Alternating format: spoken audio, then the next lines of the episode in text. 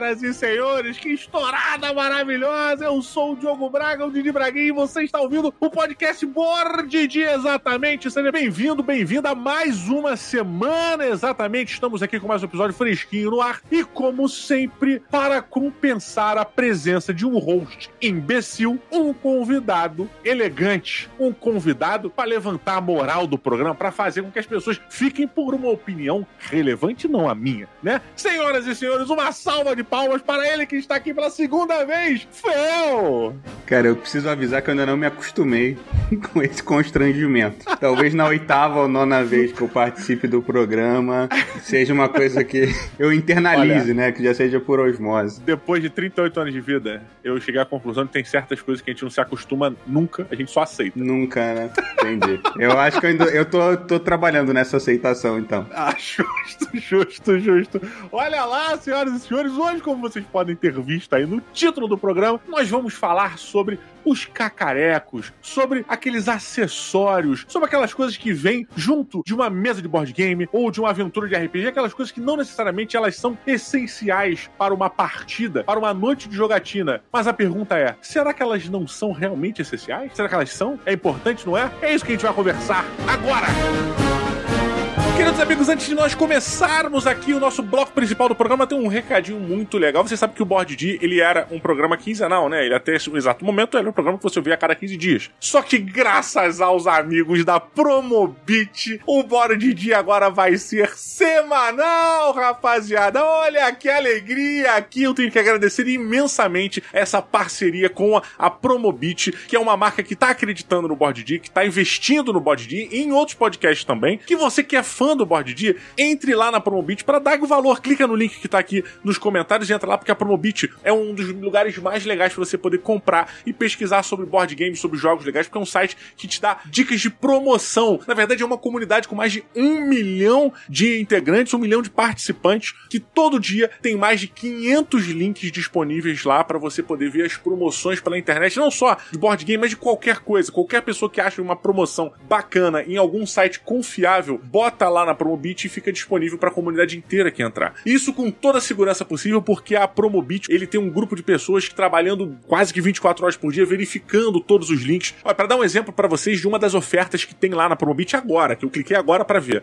Um board game, o board game Fear da Conclave, que a Conclave trouxe pro Brasil. Ele estava saindo na média de 73, 78 reais. E ele está numa oferta na Amazon por R$ 54,90. Como é que eu descobri essa, essa promoção? Eu fiquei navegando na Amazon? Não. Eu simplesmente entrei na Promobit e estava lá. Alguém já tinha colocado essa promoção e já avisaram, ó, oh, galera, esse jogo tá em promoção. Assim como também o God of War, o card game, feito pelo Fel Barros, que está nesse programa, que saía por 200 reais e agora na promoção está saindo por 169. O link também eu encontrei aonde? Aqui na Promobit. Lembrando, galera, que a Black Friday tá chegando aí em novembro. A Black Friday tá chegando aí uma ótima maneira de você já se preparar para Black Friday na Promobit é você entrando na sua wishlist, na sua lista de desejos. Você entra lá, bota os itens que você quer, ficar de olho que você quer acompanhar e toda vez que pintar uma promoção sobre o item que você botou na sua lista de desejos, o site da Promobit te avisa e você pode ver se tá no preço que você quer. Então você que tá ouvindo isso agora, eu peço que, por favor, clique no link que está na descrição para acessar o site da Promobit. Você clicando no link, a gente está mostrando para a Promobit que a comunidade do Bordinho é uma comunidade engajada. E Promobit, obrigado pelo carinho. Tamo juntos aí, valeu por essa parceria que tá só começando tá só começando. Vamos pro episódio, galera. Vamos pro episódio que tá maravilhoso.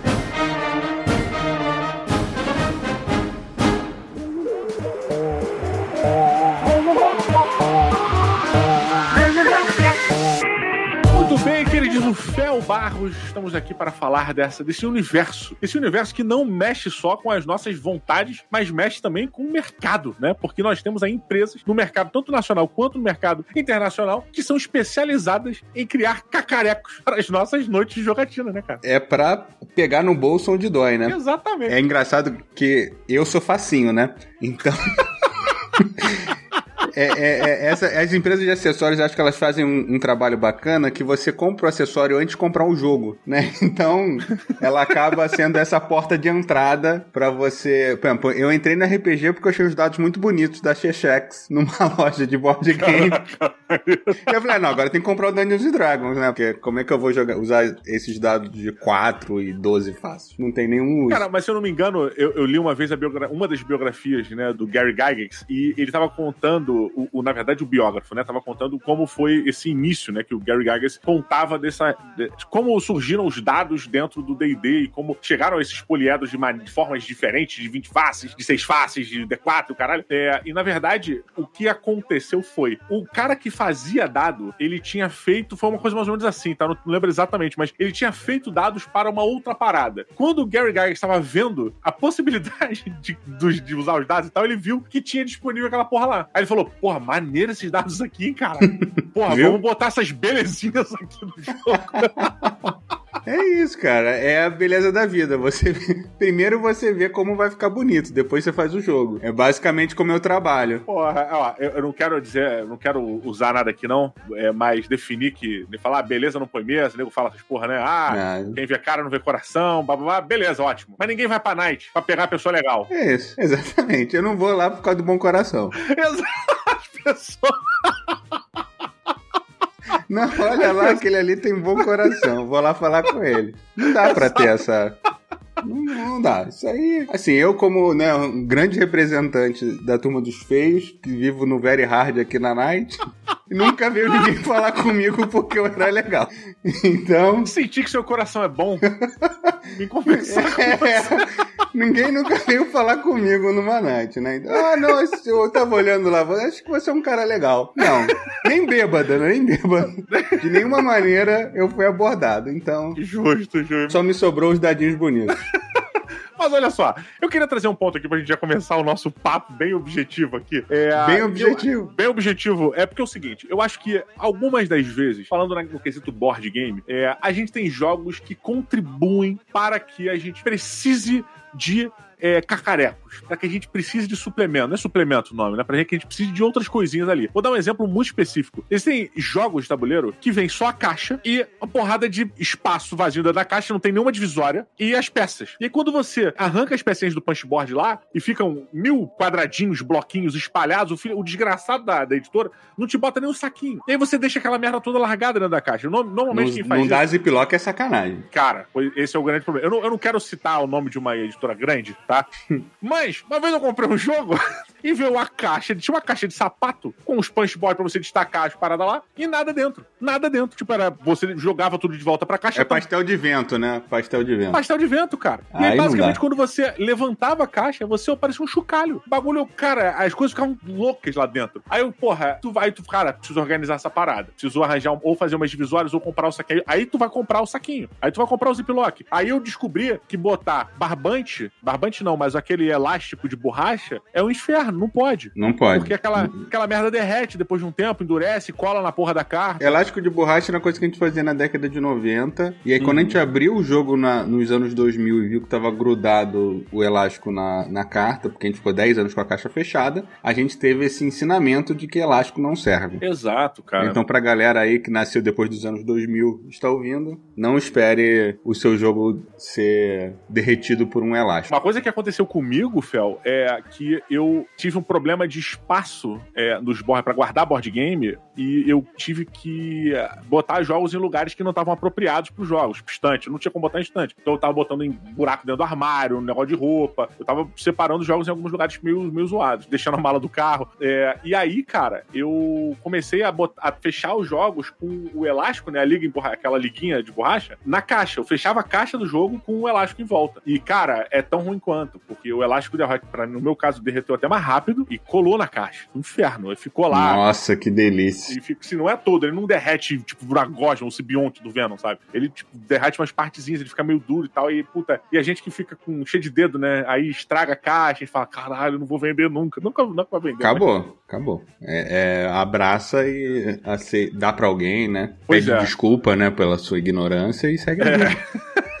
Mas isso foi uma coisa que me fez ver que aí entra na questão de é necessário ou não, que é a questão dos inserts, né? Os inserts dentro da caixa. Falando de insert agora. Então, cara, eu sei que você ainda, né, tá começando aí no mundo dos board games, eu vou te dar uma dica de um velho grisalho aqui. Fala. Tem um negócio que eu não, não sei se já chegou no Brasil, se alguém tá vendendo importando, fica aí até a dica, né? Chama Hugo Amazing Tape, que é uma fita que é alguma coisa de física, estática, não sei como é que é, mas ela faz exatamente o mesmo papel do, do elástico, né? De manter Aham. o- a- as coisas juntos, né? E, e não deixar mexer e tal, sem grudar, sem derreter, sem nada disso. Então é uma coisa que Caraca. eu usava muito em card game, né? No, no, no Dominion, né? Que tem uma porrada Aham. de deck. Sim. É, depois que eu comecei a comprar a expansão, e, puta, não quero ficar com uma caixa pra cada expansão, eu comecei a botar nessa os decks no Hugo Amazing Tape. E assim, a fita é reaproveitável, né? Ela não é, ela não cola por, não é cola, né, Pra ela entrar. Então ela, eu não sei como é que é o princípio físico, eu imagino que seja alguma coisa de, de estática, magnética. Eu tô sei lá. ligado, eu tô ligado. É, chama magia, a parada que Exa- é, então, a é física isso. explica quando a física não sabe o É que física é. quântica, é a eu magia. chamo de física quântica. Show. Não sabe o que que é, fala que é física quântica. Porra, ela cola sem colar necessariamente, ela se conecta sem colar. É, é, é isso, exatamente. É, é impressionante, assim. Eu tenho uma. Eu comprei, sei lá, em 2009, 2010, uma, uma fita dessa e ainda tenho um, um pedaço dela até hoje. É bem Mas, maneiro. mas sabe o que que eu comecei a fazer, cara? É, eu recebo às vezes umas. Um, um mimo de, de, sei lá, publicadora de videogame, essas porra, né? Eu mando uma caixa com várias coisinhas. Aí a caixa, ela vem com, sei lá, três botões. Só que a- o, o invólucro desses três, três botões é um bagulho irado, sacou? É uma puta caixa maneira com uma fita de não sei o que lá e tal. E aí uma vez eu recebi um kit do Conan que veio enrolado num pedaço de couro, grossão. O que, que eu fiz? Grossão não, assim, grande, né? O que, que eu fiz? Eu fatiei esse pedaço de couro é, e fiz pequenas tiras. Quase que um jogo de sobrevivência, tá ligado? É, e eu fiz tiras justamente pra substituir os jogos que eu precisava deixar amarrado, pra eles não ficarem soltos, né? É, e aí eu, agora eu amarro com essas fitas de couro e outras eu tenho amarrado com tecido, com fitas de tecido. É, vou lá, dou um lacinho, dou um nozinho, fica filé, fica show. Tem me resolvido também, sabe? qual é? Você, você tá praticamente o Vitor Lamolha do, do couro. Eu e minha máquina de costurar vamos fazer tudo para o seu board game. Não, agora aqui. Arrasta pra cima pra ver o- como usar couro para guardar seus board games. Pô, é, Gostei, tá. gostei. O Vitor Lamoga que era pra estar aqui, mas eu esqueci de confirmar com ele, então ficou muito pra cima da hora, não deu. É, É, você quer convidar um, né, o cara indicado internacionalmente pro M de última hora, isso só funciona com o esperrapado aqui, né? Que você. Você manda uma mensagem no WhatsApp e chama, Pode né? Crer, cara- pode crer. Galera importante, assim, não dá pra chamar. Não, ô, parece aí duas horas da tarde pra gravar um negócio. Isso aí é só quem não tem prêmio. Quem não tem prêmio, quem não tem indicação, essas coisas que aparecem. porra, isso quem tá falando é o cara que é designer de game reconhecido internacionalmente, né? É o sujo falando mal lavado. Eu tô bem parado mesmo, pelo amor de Deus. Porra, Colégio Batista, puta merda. Colégio Batista. Bob Tijuca, Bob Tijuca. Exatamente. Mas, ó, você já chegou, ô, Fel, a comprar insert para suas caixas de jogo, cara? Que caralho. Eu tenho um minuto de emoção aqui, porque eu tenho. Não é, digo que eu tenho mais insert do que jogo, mas eu tenho muito jogo que eu. Assim, eu tenho alguns casos bacanas. É, tem um, um insert de um lugar chamado Folding Space, que foi um, um BH, um amigo meu lá do. O, cara, o apelido do cara é BH, ele mora no Rio. Ele me. Não, ele falou assim: ó, isso aqui é um, é um insertzinho que você compra lá fora, 10 doll, 15 doll, e você. Você cola, né? E eu, assim, eu zero. Eu sou zero Lamoglia, né? Zero trabalho manual. Uhum. Mas eu falei, não, vou colar aqui, não sei o quê. Aí eu fiquei mó tempão, cara, colando, vendo as instruções, não sei o quê. Aí eu vendi o jogo, aí eu esqueci que eu tinha pego o insert. Falei, ó, cara, tem que mandar um insert de presente, só que aí, pô, pra é, mandar pelo correio separado, não sei o quê. Então, assim, eu tenho muito insert que eu já comprei e não usei o jogo, e insert, assim, eu, eu tenho alguns inserts da Bucaneiros também. Sim.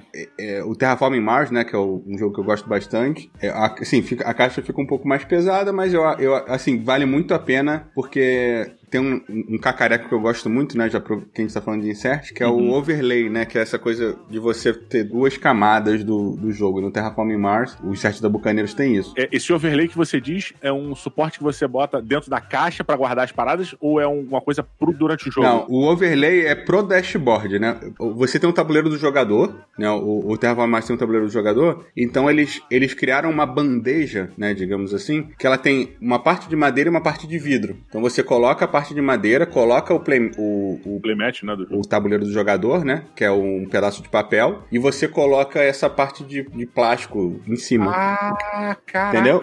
É por, por que, que você faz isso? Porque o Terraforming Mars, para economizar né, aquelas pecinhas de madeira, eles fizeram uma track, né? Então, assim, o dinheiro, uh -huh. você vai marcando numa trackzinha que vai de 0 a 10. Só que você marca com um cubo, né? Então, se você esbarra no cubo, Porra, putz, tchau, quanto de dinheiro eu tinha mesmo, não sei o quê. E aí, como, como, ele tem esse overlayzinho, né? Essa, uh -huh. não sei bem uma tradução boa, mas enfim. Essa camada que você tem em cima, ela deixa o cubo preso no lugar, né? Porque ele faz vários quadradinhos. Então é muito bacana. Acho que vale até botar uma foto pra galera, né? Tipo, pra... Pô, manda sim pra eu botar no link aqui, cara. Manda depois bate Pra galera pra entender o que, que é. Isso, isso. Aí fica aqui na postagem, você pode clicar aí. Se você estiver ouvindo pelo Spotify, o board de qualquer lugar, você pode só olhar lá que vai você clicar e você vai abrir. É, mas, ó, você me lembrou da parada que o próprio Lamoglia fez. A gente, ele contou quando a gente fez o episódio sobre Tiny Epic Galaxies. O, o Tiny Epic Galaxies é um jogo de espaço, né? Onde você tem recursos que você tem que gerenciar também para comprar certos elementos no jogo. E esse recurso também andou nessa track, né? Numa cartolina, no Playmat, que é uma cartolina, e fica ali. E é, é sensível, é um jogo pequenininho, todo minimalista, então é, as coisas ficam bem sensíveis ali no tabuleiro. Então ele, preocupado de perder essas contagens, ele imprimiu com a impressora 3D dele, é, ele fez um, um,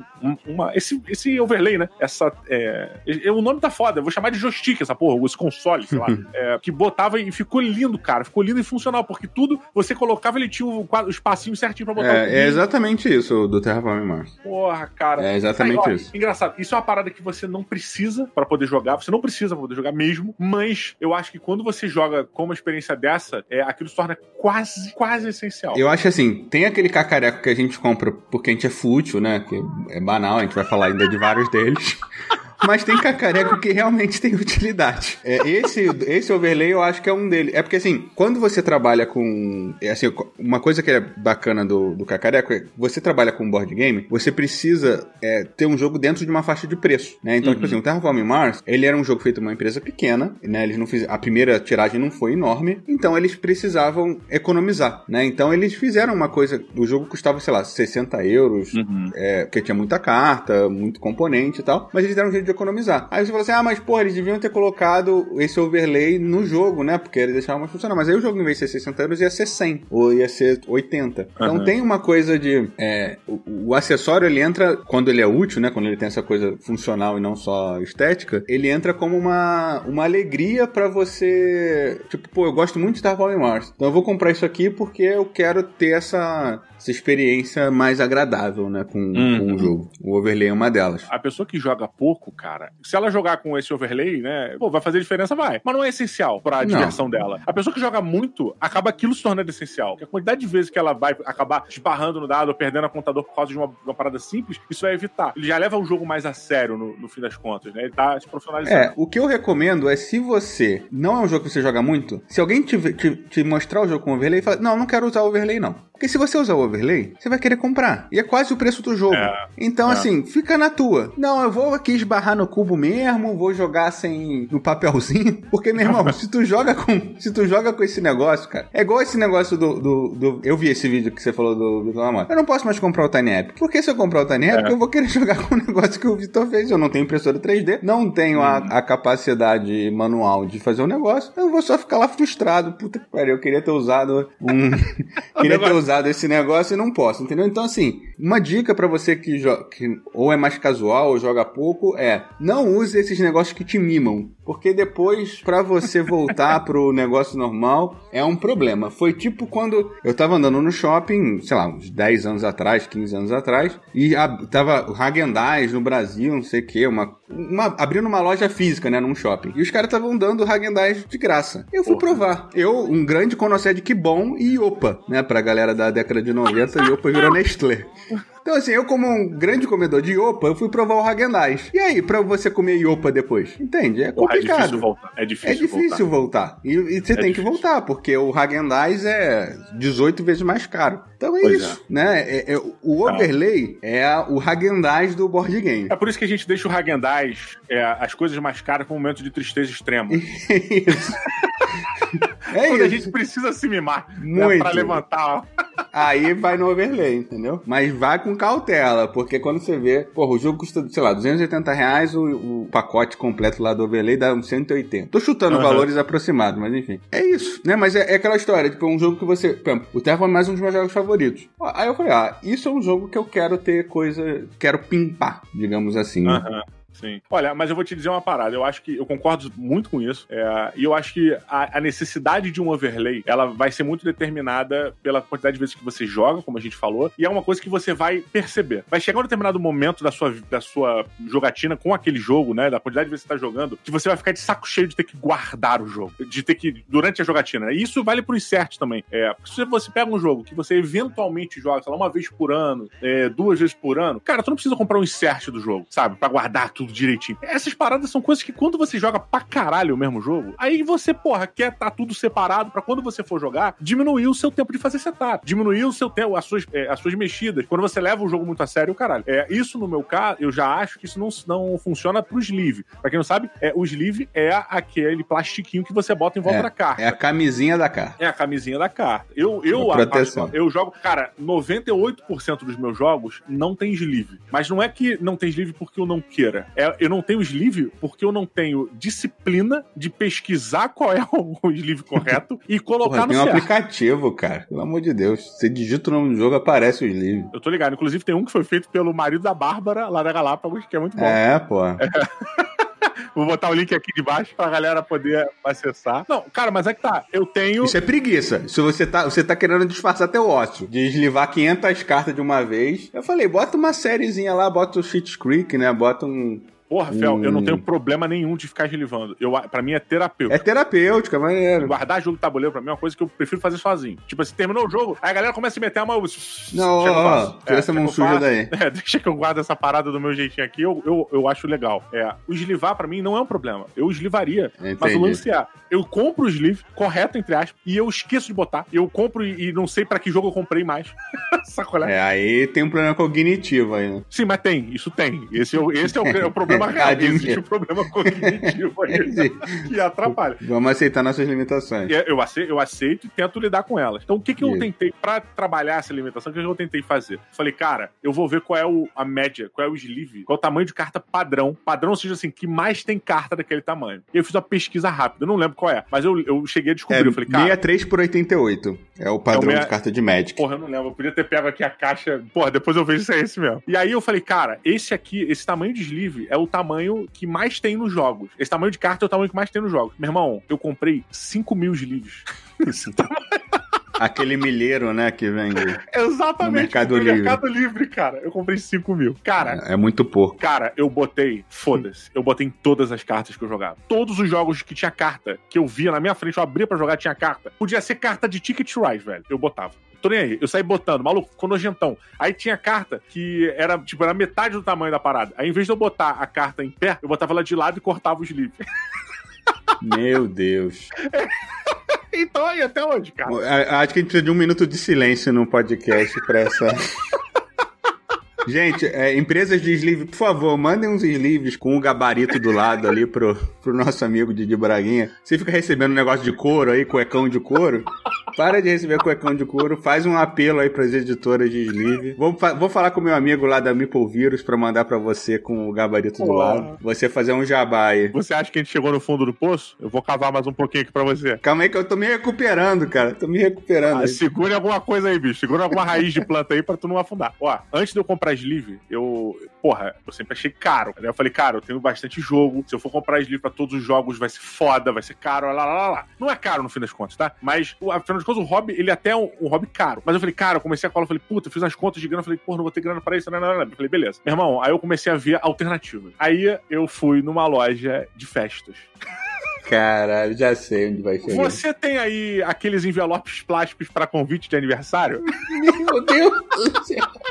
Aí o cara tem, tem, uma, tem um setor aqui só dessas porra. Eu falei, ótimo, que bom. Jesus. Cheguei lá, tirei do bolso quatro cartas. O MacGyver, o Ma MacGyver dos livros. Tirei quatro cartas de jogos diferentes. E fui testando pra ver qual bem e qual Meu Deus do céu.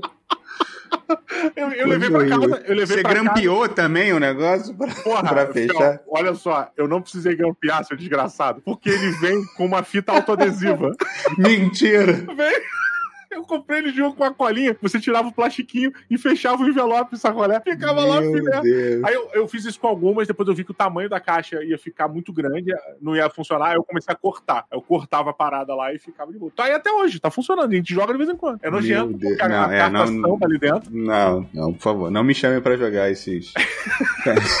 pra você ter uma noção, né, de como a indústria é chata, os sleeves eles começaram com os tamanhos mais tradicionais, né, que era o card game, que é o tamanho de Magic, o europeu, que foi a Mayday, né, quando começou popularizou esse negócio do sleeve, eles fizeram o do o tamanho do Dominion, né, que é 56 por 89, eu acho, que é o tamanho europeu, né, é Cada gráfica, assim, tem três tamanhos mais comuns: padrão americano, padrão europeu e o, e o card game, né? Que a gente chama de. A, as coisas chamam- uma chama de bridge, outra chama de poker, enfim. Só que o que aconteceu? A Fantasy Flight, especificamente, ela fazia carta que era um milímetro menor do que o padrão americano normal. Porra, saca. Então, em vez de ser 57, era 56. Aí, a galera começou a reclamar. Agora, você falando de, de saco de festa, né? Que é 18 milímetros maior.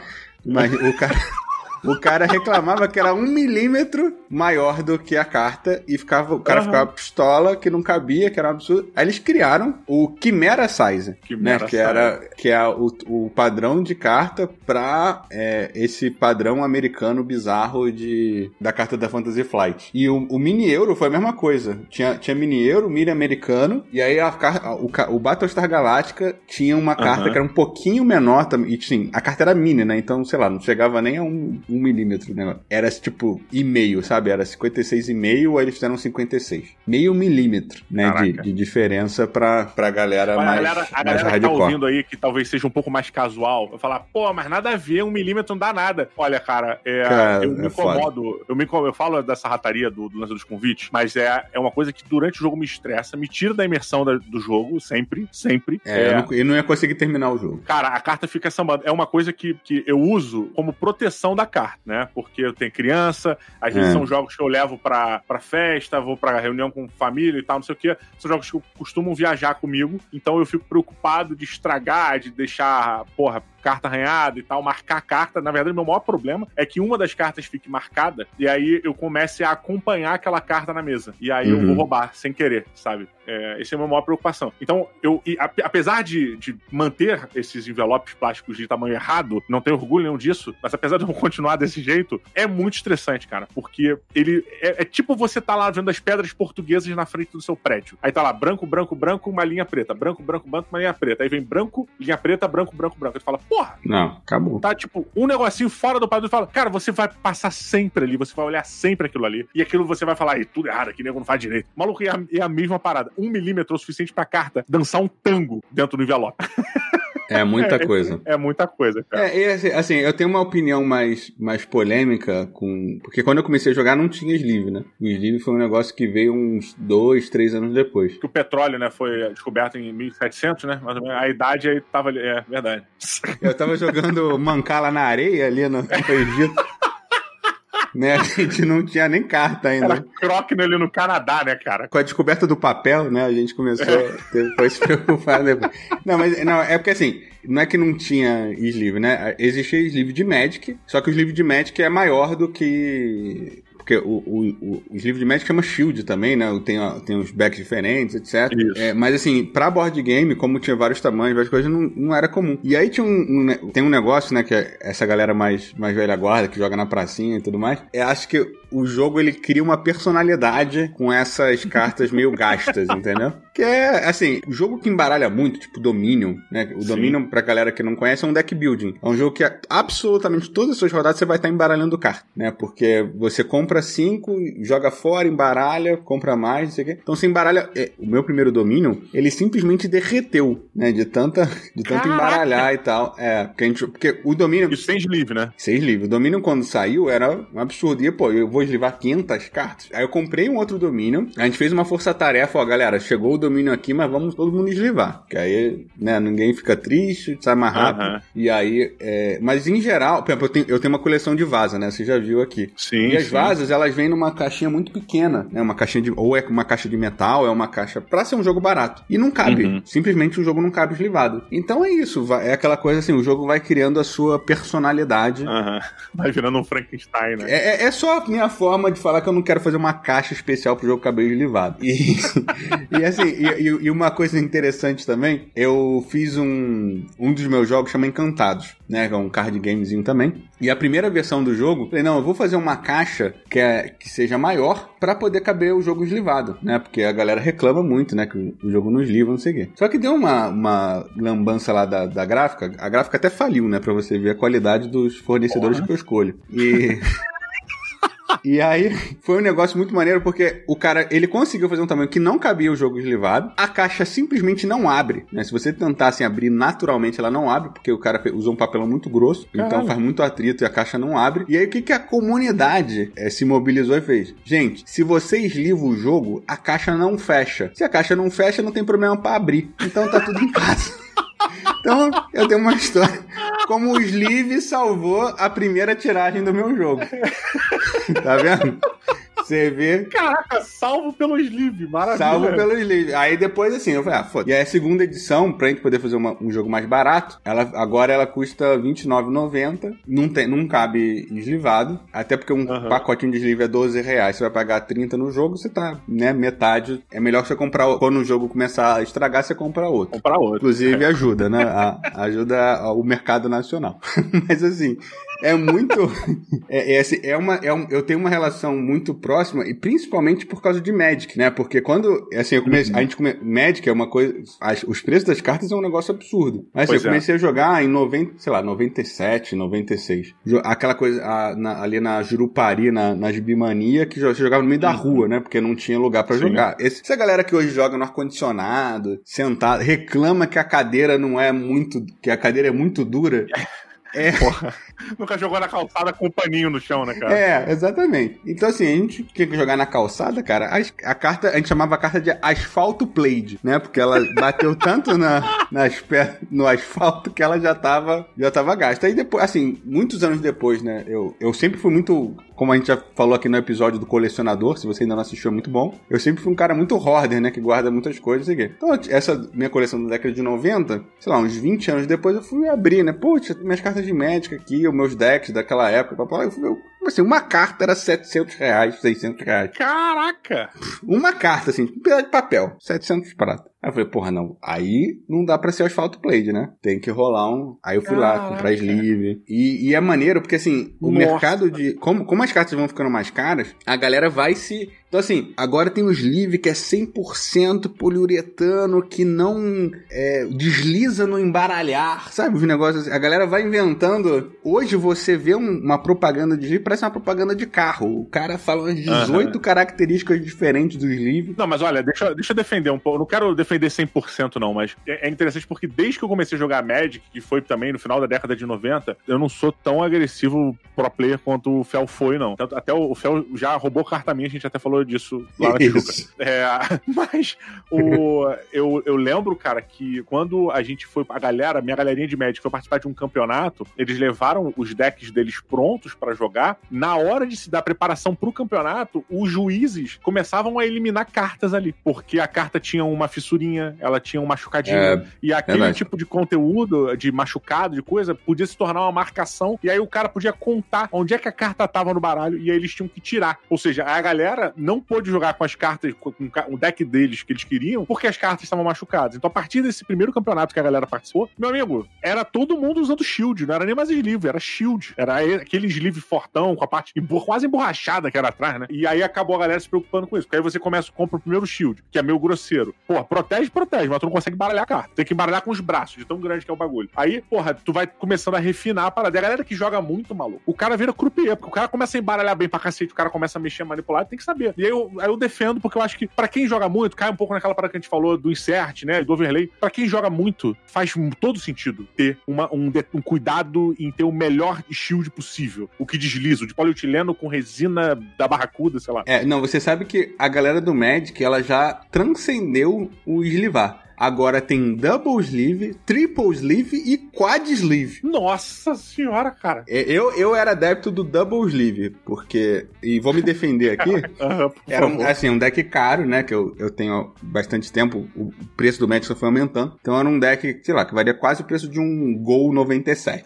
Então, na verdade, o cara até mais caro que o Gol 97. Mas o. E aí, o que, que o double sleeve faz? Você coloca um sleeve bem justo pra carta não pegar poeira, né? Porque se você Olha, coloca o, o sleeve normal só, fica essa parte de cima sobrando, e aí gordura, sujeira da mesa, né, etc, tudo isso vai juntando na parte de cima do sleeve. Então quando você uhum. faz o double sleeve, você coloca essa, essa primeira proteção, né, com a carta de cabeça para baixo, e aí você depois coloca o sleeve normal, porque aí a carta fica 100% fica né, lacrada, envolta né? em plástico. É, a carta fica lacrada. Eu não sei como é que é o triple nem um quad sleeve, porque eu, aí eu já eu acho que é um pouco de exagero. Olha só, basicamente, é, o sleeve, ele é um guarda-chuva. Como se você saísse da, da sua casa de guarda-chuva. O double sleeve é guarda-chuva e capa de chuva. O triple sleeve deve ser guarda-chuva, capa de chuva e galocha. Galocha. O, o quad eu não sei. O quad eu não sei por aí, cara. o quad, o quad é uma bolha que você Pô, bota em volta. É.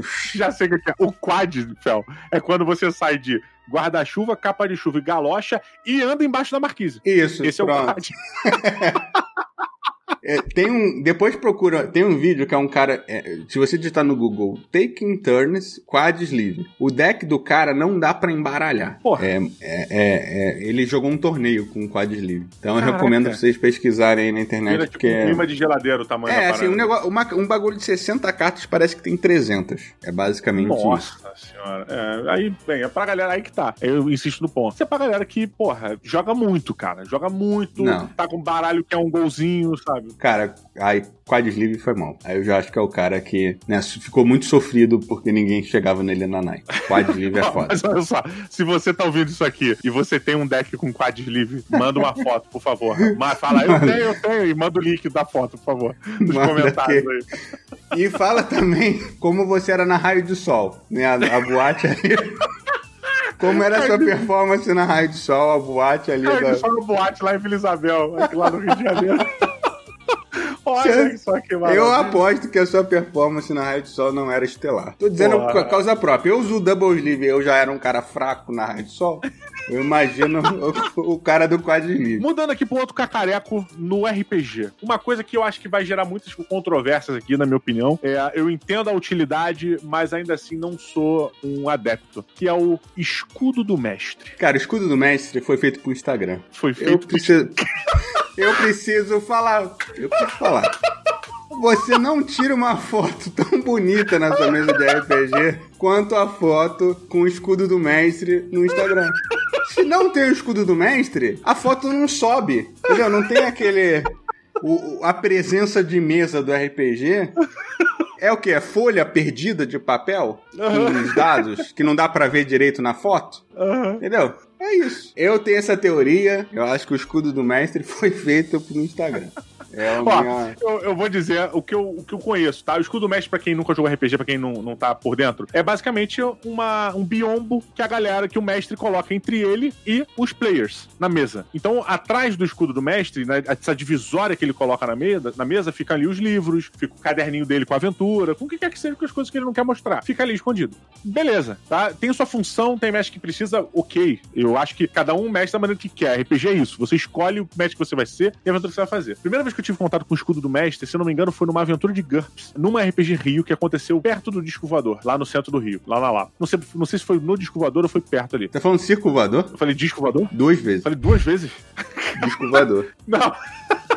Eu, quero falar, era pra falar Circo Voador. Circo Voador, é, faz mais sentido. É uma puta referência pra você que é do Rio, não sabe? A puta referência é Monty, a Monty Python, tá? Você que não sabia disso, parabéns. Aprendeu aí. O, então, eu fui no RPG Rio que rolou, se não me engano, ali num galpão próximo. E aí, cara, jogou uma aventura de, de Alien, de GURPS Alien, e o mestre botou esse biombo de trocar de roupa, sabe qual é? Que as pessoas tem na novela, que a pessoa bota uhum. essa porra dentro do quarto pra trocar de roupa, e botou na mesa. E ficou ali atrás. Eu não via ele. Às vezes ele se escondia para fazer voz. Vou te dizer que em certo momento aquilo eu achei curioso. Eu, eu, eu falei, porra, que legal, cara. Eu não tô vendo ele. Ele botou uma quarta parede para mim, entre, entre mim e ele. Sacolé tinha a quarta parede ali. Pá! Eu falei, hum. Dá uma quebrada, né? Deu uma quebrada, deu uma quebrada. Eu, eu na, na época, eu não tinha me ligado o quão distante eu tinha ficado no mestre nesse tipo de coisa. Mas curti a aventura porque é uma aventura muito diferente. Eu joguei com a galera quase toda adulta e tal. Então foi, foi realmente uma aventura muito impactante para mim. Mas essa foi uma das primeiras vezes que eu vi um escudo. E depois, o escudo começou a se tornar uma coisa que começou a aparecer com mais frequência em alguns grupos de RPG que eu frequentava. É, no colégio tinha. No colégio a galera começou a levar shield pra escola. E aí, para mim, era tipo, cara, sério, não, né? A gente apanha sem ter nada. Tu vai trazer um escudo de, de RPG pro colégio. Não, né, cara? Porra, pelo amor de é, Deus. É, o escudo da virgindade, né? O escudo da virgindade. Exatamente, cara. Eu não Vamos proteger aqui. Exatamente, cara. Minha preocupação é sobrevivência, não é diversão no momento. eu me sinto uma gazela na selva, cara. Eu tenho que fugir um gnu fugindo dos das leoas. É, tem que manter minha, minha virgindade. E aí, cara, é, começou a aparecer. E eu reparava que tem uma coisa no RPG que eu nunca gostei muito, que é você alterar a sorte. Eu acho que o dado é o elemento, é a, é a variável, né? O dado é aquela variável mais aleatória que talvez a gente tenha, a priori, né? É, e dependendo da quantidade de dado, nem, é, é, muito aleatório ou pouco. Mas é uma, é uma dos, dos elementos mais aleatórios que tem. E, cara, quando você vai rolar um dado num RPG e o mestre esconde o rolamento daquele dado, é, para mim, ele tá tirando a expectativa do que o destino de definiu, sabe? Porque ele, se eu não sei o resultado, ele pode muito bem mudar. Então, por exemplo, é, você tá entrando numa caverna e deu uma armadilha e você caiu na armadilha. Vamos ver o que acontece. O cara rola. Pô, tu tá com um de vida. Começando a aventura. O mestre não vai te matar. O mestre não vai te matar porque ele quer narrar a aventura dele, né? Aí ele rola dentro do bioma. Ele rola dentro do bioma escondido e você sobreviveu. E aí, quando eu comecei a reparar que o destino era afetado pelo, pelo escudo do mestre, porque eu não vi o resultado, então o mestre mudava, eu perdi uma das coisas mais legais que tinha no RPG, que era todo mundo ter que se adaptar a uma nova situação. Porque o mestre queria fazer a aventura do jeito que ele queria. E não queria deixar o cara morrer. Porra, eu ficava puto com essa coisa. Porque eu sempre gostei muito dessa, dessa aleatoriedade no jogo, porque isso mudava o rumo das coisas. Às vezes, no começo da aventura, eu tinha uma aventura na minha cabeça pronta, que era a torre de um mago elétrico, sei lá, um exemplo. Então a galera vai lá porque tem que tirar o mago elétrico, tá invocando raios, tá trazendo problema pro vilarejo próximo. Cara, na primeira, primeira curva da floresta, o cara caía num covil de, sei lá, de goblins e morria mudou a aventura, meu amigo. Agora vai tentar ressuscitar o cara. A aventura é essa. Mudou, se vira aí, cara. Agora o problema é de vocês. Resolve essa porra. Sabe? E aí, isso é uma coisa que o escudo tirava de mim. Então eu tenho birra com o escudo. Eu sei que tem a utilidade do escudo. Ele vem com as tabelas, né? Ele acaba sendo um guia rápido de referência hoje em dia, que eu acho ótimo. Acho ótimo. No jogo de tabuleiro, hoje, para mim, um jogo de tabuleiro que vem sem guia de referência rápido, eu acho que, porra, estão fazendo errado. Sacolé? Tem que vir com guia de referência rápida, aquela última parte do manual que fica sempre é, no cantinho o, da mesa. O player aid, né? Exato, um player aidzinho, ou, ou um para cada um, sabe? Uma folhinha separada para cada um. Cara, uhum. eu acho isso essencial hoje, numa mesa de, de jogatina. Então, cara, eu, eu, entendo esse quesito do escudo como um guia de referência, mas ele tira isso do RPG. Para mim, isso é minha visão. Você não tá errado, tá, mestre, que tá ouvindo, tá puto comigo? Você não tá errado em fazer isso. Essa é a minha visão, sabe? Eu não gosto. A galera vai vir com torres e ancinhos defender o escudo do mestre, você sabe, né? Exato, eu vou sair de casa pelado para receber vocês. Tá tranquilo. não, então, eu, eu, eu trabalho muito com sorte, né? A maioria dos meus jogos tem essa coisa de, de sorte. E eu acho que o dado é meio que aquele momento do o gol do futebol, né? Do, do teu time do coração. Uhum. Quando tá todo mundo vendo e você rola um 20, ou o mestre rola um 20, ou um, né? Tipo, o, o monstro te atacando e rola aquele um, aquele erro uhum. crítico na hora que você tá com dois de vida. Cara, isso aqui é, porra, ola no Maracanã, meu irmão. A galera sai né? É, e, uhum. e, esse momento, e você ser privado desse momento, porque o mestre quer dar essa, essa controlada, quer dar essa mola, eu acho que é uma grande perda. Eu, eu acho eu, pessoalmente, eu não tenho problema com o escudo, o escudo, do mestre em si, porque eu, eu, acho que eu fui apresentado a, a board game pelo Hero Quest, né? Ah, tipo, sim. Que tinha aquele escudo do Zargon, lembra? Uhum. e eu, foi a primeira vez que eu vi um jogo que eu. Assim, eu era muito moleque, né? Mas eu, eu sou muito mais novo que você, né? Então, pra mim, o Hero Quest. eu peguei o Hero Quest. Você... eu peguei o Hero Quest, assim, super novo, né? Então. Eu, caraca, um jogo que uma pessoa joga contra todas as outras, que maneiro, não é todo mundo contra todo mundo, né? Era uma coisa muito nova pra, uhum, pra mim na época. E o escudo do, do Zargon tinha isso, né? De, é, e tinha uma coisa do escudo do Zargon também, que era pra galera não olhar, né? Pra não roubar, pra, tipo, que tinha um mapinha, né? Coisa que você ia colocar dentro da sala e o pessoal não podia Sim. ver. Agora, o rolar dado atrás do, do Biombo, eu pessoalmente acho bizarro. Eu, eu não sou um grande jogador de RPG, tá? Eu, tipo, eu tenho uhum. problema com galera que faz voz. É, assim, assim, respeito, acho mó barato e tal. O Critical Role lá, galera. Beijo pros dubladores aí. Mas assim, eu pessoalmente, eu fico um pouco constrangido, assim. Se falar, ah, não, Fel, eu estou aqui na taverna do dragão. Aí eu já fico um pouco. Porque eu não sou autor, eu sei que o mestre não é ator, né? Então uhum. eu fico um pouco incomodado. Mas assim, né? acho que a vida é livre, cada um faz o, o que bem entender. Exato, cada um joga como convém. O que eu acho muito maneiro, a gente tá fugindo totalmente do tópico, né? Mas assim, o que eu acho muito maneiro é a questão do improviso. Sim. E assim, pra gente falar de dados, né? De acessórios, etc. Eu acho que o dado faz isso muito bem, né? De forçar você a improvisar porque o, o dado saiu de um jeito ou de outro. É verdade. E, e pra, gente, pra gente encaminhar aqui para nossas conclusões desse episódio, acho que você puxou, talvez, é, como a gente já disse no começo, né? Mas um dos objetos. É, na verdade, eu acho que é a joia, é, é, a pérola, é o rubi, é a esmeralda de qualquer jogo, que são os dados. É o grau. Gente, é o grau. Porra, é, é, cara, a gente pode jogar com a porra daquele dado escroto de seis faces do, do War. A gente pode usar aquele dado vermelho e aquele dado amarelo. A gente pode jogar aquele dado cha, é, chapado daquela cor vermelha e, e, né, com os entalhos lá de uma outra cor forte também. Pode usar. Mas a gente pode usar também um dado que vem com uma pérola dentro, que é transparente, que tem uma borboleta e o caralho, que tem brilha no escuro, o que tem é todo feito em, em aço. Você não pode molhar nem pegar umidade, porque senão ele enferruja de verdade. Você pode usar também esse. Sacolé? Isso é uma. Cara, não tem necessidade alguma da gente comprar Fancy Dice. Nenhuma, cara. Cara, tem dado de, de chumbo que nem rola direito. Tipo, qual é o sentido desse negócio? Cara, eu botei no Instagram, eu acho que talvez um dos mais bizarros dados que eu já vi na minha vida que foi um dado de seis faces para se jogar Call of Cthulhu, que é um dado que simula pele de verdade. Ele é grande, né? é. né? E, e, ele simula. É, é, ele é feito como uma parada, uma substância que é tipo uma pele. Então, tipo, você toca, ele amassa um pouco e depois volta pro local que ele tava. E no, no número 6, não, perdão, no número 1, um, tem um olho que pisca, acompanha Jesus. você. Cara, depois eu vou botar o link na descrição dessa tweetada que eu dei. Não tem, não tem como. Cara, é bizarro. É bizarro. Você recarrega, ele fica lá, ele, ele é uma pele. Ele tem sombra sobrancelha no dado. Sobrancelha de pelinho de verdade, sacolé? Cara, é inacreditável. Pra mim é um dado que eu falei assim, pô, o dado custa 500 dólares, se eu não me engano. 500 ou 1.500 dólares, eu não lembro. Cacete. É, cara, mas na moral, qualquer aventura de terror que você vai chegar num momento crucial. Você vai usar aquele dado, cara. Você vai usar, cara. Você Meu vai irmão, aquela porra. Com 1.500 dólares, cara, eu vou ficar rolando aquela porra o resto da minha vida. Vou ficar no cara, dia a dia, assim, rolando dado só pra ver o que que sai, entendeu? Eu ainda tô em estado de choque aqui com esse. É, é, assim, eu, eu, eu, fico pensando o que que leva. Como é que alguém consegue chegar. Ah, não, já sei, vou fazer um dado que parece um olho humano, né? Tipo, cara, e, olha, eu, eu não, não, sei. Não sei eu não sei, eu não sei como as pessoas chegam nisso, cara, sinceramente. Mas é a humanidade, né? A gente não, não tem como duvidar de mais nada. Você vê até hoje as pessoas usando dinheiro de papel, né, em jogo. Então eu não duvido. Gente, é pelo amor de é Deus. É um ponto, é um ponto, é um ponto, é um ponto. Você é um aí ponto. que tá começando a jogar agora, que viu um jogo com dinheiro de papel, reclama. Dinheiro de papel não dá mais. 2020. Se você não for uma criança que tá aprendendo a contar ou é. a lidar com troco e dinheiro na rua, etc., não faz sentido você ter um jogo de, com dinheiro não, de papel. Não é pra usar dinheiro de papel. É, não, não, não faz sentido. É, é ficha de poker, faz essa graça aí pro mundo.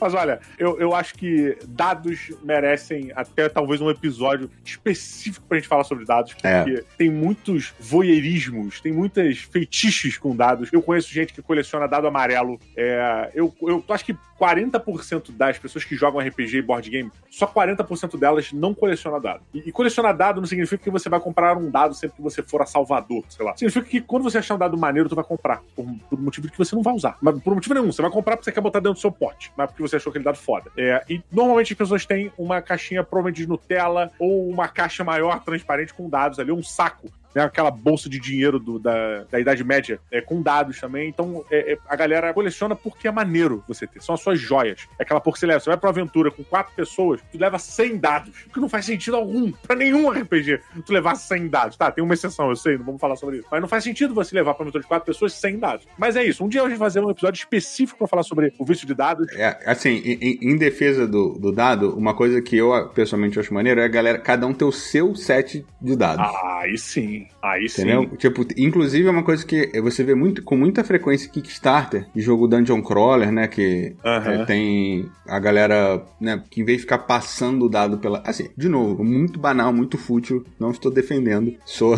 Eu só tô falando que eu faço isso. Eu, Aham. eu- me incomoda essa parada de ficar passando o dado pela mesa. Então, tipo, aquele mãozão, né? Esticando e tal. Então, eu acho. É uma coisa. É só porque eu gosto de dado, né? Então eu acabo fazendo isso. Tem que dar uma desculpa, que seja funcional. Não, mas peraí, mas peraí, Fiel. Tem o, tem o fator superstição ali na parada. Tem, é o, é seu dado, né? Você tá é o meu rolando dado. tal. Ele tem a minha sorte nele. Não, não, não dá pra reclamar. Exato. Se alguém toca, eu vou. Se alguém tocou no meu dado antes de eu jogar e eu tirei uma falha crítica, eu vou reclamar com a pessoa. Porque ela, ela Vai. quebrou meu, minha onda, ela quebrou minha sorte. Não pode. O dado é uma coisa muito pessoal, entendeu? Inclusive tem um, um jogo que é muito bacana da, da Galápagos, chama Dice Forge. Dá esse forte, pô. É um negócio que parece um Lego, né? Um É, dado... é um, é um jogo de construção de dados. É, você, exatamente. Que é o Ultimate dado, né? Pode crer. Você começa com um dado, uma faces ruins lá, e aí você vai evoluindo o seu dado, né? Com, com Lego mesmo, né? Você, você tira uma peça, coloca outra no lugar. compra uma face, né? O dado tem seis É. faces no jogo. Aí você tem os, os seus dados lá, aí você fala, pô, preciso dar uma pimpada nesse meu dado aqui. E aí você compra uma, uma face do dado que vai te dar um bônus de dois. Ou uma face que te dá um bônus de fogo na parada. E aí você simplesmente. É real, você pega e arranca uma das faces do dado e coloca a que dá bônus dois. É isso. É isso que acontece no jogo. É bem divertido, cara. É, é muito maneiro. Galera que tem essa tara por dado, eu recomendo. Assim, não, não digo que foi por isso que eu comprei. Eu comprei porque é um excelente jogo e tal. Não tem absolutamente nada a Claro, ver com claro, claro. É, claro. Que aplausos Inclusive também. tem uma Vigilante- expansão. vigilante dos dados aqui. Vigilante dos dados. Raio de sol, raio de sol. Rola um dado, raio de sol. Cai de sol. Pô, mas tá aí uma, uma cantada maneira pra você chegar na menina ou no menino. Você pede pra, rola. pro crush rolar um Rola- D20. rola se um ele D20. tirar um 1, se ele tirar uma falha crítica, você fala, Você vai "Ih, embora." perdeu, vai ter que me beijar, tirou falha crítica. Exato. Aí, ó, tá vendo? Exato. Assim, leva um dado que brilha no escuro, né? Porque lá na rádio sol é meio escuro, você não, a pessoa pode não ver. Então lembra de levar aqui esses um dados brilhantes e tal. É um ponto, é um ponto. Ó, mas o vídeo em dados, essa questão da gente ter, cada um ter o seu set de dados específicos, gerou também um outro cacareco que eu acho bacana. Eu não gostava, mas eu acho bacana. Que é a case de dados. Hoje em dia eu tenho uma case de madeira, oficial do D&D, né? Pra botar os meus dadinhos de RPG. Quando eu vou jogar, eu vou lá, boto os dados que eu quero, meu setzinho de D20, D12, D8, D10 e tal. Boto ali dentro, fecho de madeirinha e levo pra jogar. Ele fica Eu acho maneiro que é oficial D&D, né? Uma caixa que os caras escrevem do lado. Oficial D&D. Não, na verdade, na verdade eu falei oficial D&D, não é que foi a Wizard of the Coast que lançou e falou essa Não é a caixa duvido que a oficial. Wizard, a Wizard of the Coast faça uma, uma coisa dessa. Ela, eu falei oficial mais porque são os Tão dados perdendo dinheiro. D&D. São meus oficiais. Ah, assim, entendi. Mas eu, não, a Wizard, fica de olho aí pra fazer, pegar Fica um trouxa. Faz uma caixa e escreve oficial DT. É o suficiente. E cobra É o 100 dólares. Suficiente. Exclusivo. Só vai ter Exclusivo. três meses. Ainda faz de pau Brasil, pra madeira ser as É, últimas é madeiras do isso. mundo. Você nunca mais Isso. tem aquela madeira pra. É, não, e, e é, é engraçado porque o, o dado ele cria essa cultura em volta dele, né? Eu tenho uma bandeja de dado, que é um lugar pra você rolar o dado ele não cair na mesa. Inclusive, eu fiz uma edição limitada do, do Gekido, né? Que foi um dos meus primeiros jogos. E assim, a gente não queria fazer uma caixa de papelão, porque a gente teria que fazer mil cópias. Falou, já sei, vamos fazer uma bandeja de dados, que é onde, vai, onde a gente vai colocar o jogo. Então tem Uhum. aí no mundo 60 cópias do, do Gekido vendidos com uma bandeja de dados dentro, justamente pra você não ter esse problema de ficar rolando pra fora da mesa. E tem a torre Pô. de dados também, né? Que é pra galera não Eita. falar que você, você deu aquela reclamar, ah, não, você não rolou direito, quinou. Voltou reto, né? É. A torre de dados não tem não tem esse problema. Inclusive, torre Olha. de dados é. A, a Bucaneiros vende, o, o- acho que o Lamolha também já ensinou a fazer torre de dados no, no Instagram, tá tudo, tá Não, tudo é, em casa. ô, Fiel, eu vou te interromper aqui, porque eu acho que isso aqui vai ficar pra parte 2 do nosso programa, cara. Porque se a gente, a gente vai entrar na parada de dado, meu irmão, aí você Fudeu, tem é, torre de era. dado, você tem mesinha, você tem mesinha móvel,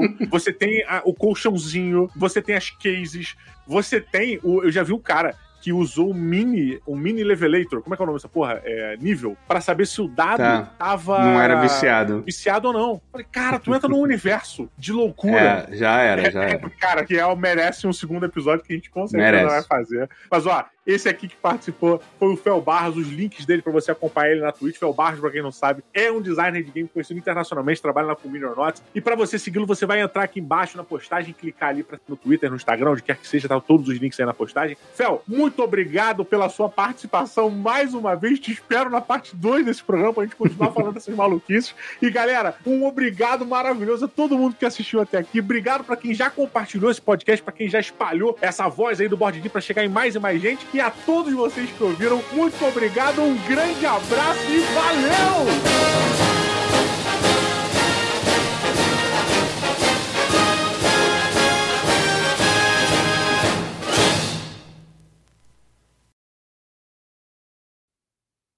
Eu não posso me despedir, não? Pô, tu quer se despedir? Chatão, mano. Vai lá, se despede aí, Fel. Caralho. Porra, você, a minha você vai, foda-se, ó, falou, vou te, vou te interromper aqui, você não vai, vai falar, você não vai te despedir, acabou, falou. Se eu tivesse recebido um prêmio, você nem ia me tratar assim. A próxima vez eu vou falar, não, não posso porque eu tenho uma gravação. Aí não vai ter essa. Este podcast foi editado por Léo Oliveira.